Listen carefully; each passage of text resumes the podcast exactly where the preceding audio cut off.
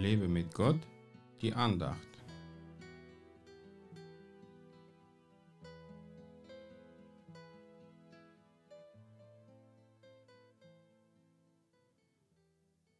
Ein verkehrtes Herz soll von mir weichen. Von Bösem will ich nichts wissen. Psalm 101, Vers 4. Wie wird unser Herz verkehrt? Meistens durch Einfluss von außen. Wenn man was Böses hört, sieht oder liest, wird man davon beeinflusst, wenn man nicht genügend Schutz in sich hat.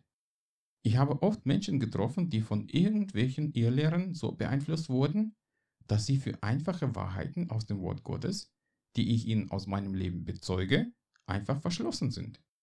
Sie haben eben ein verkehrtes Herz. Auch die Liebe zur Sünde macht unser Herz verkehrt. Denn wo die Sünde ist, da treibt der Tod sein Unwesen. Nur wo die Vergebung der Sünden ist, da ist der Tod machtlos und wir stehen unter dem Einfluss vom ewigen Leben. Ich will von Bösem auch nichts wissen. Aber was ist denn böse? Alles, was Gott nicht gefällt. Damit ich vom Bösen nicht beeinflusst werde, suche ich lieber das Gute, was Gott gefällt. Dann bin ich auf der richtigen Seite. Selbst wenn mein Herz dann bereits verkehrt ist, kann Gott es heilen und befreien. Leider sind wir überall von bösen Menschen, Dingen und Medien umgeben.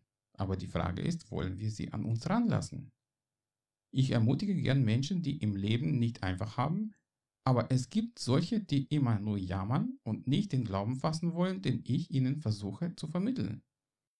Sie haben ein verkehrtes Herz und wollen nicht glauben, dass Jesus ihr Herz verändern will. Das will er aber ganz sicher, aber nicht gegen unseren Willen.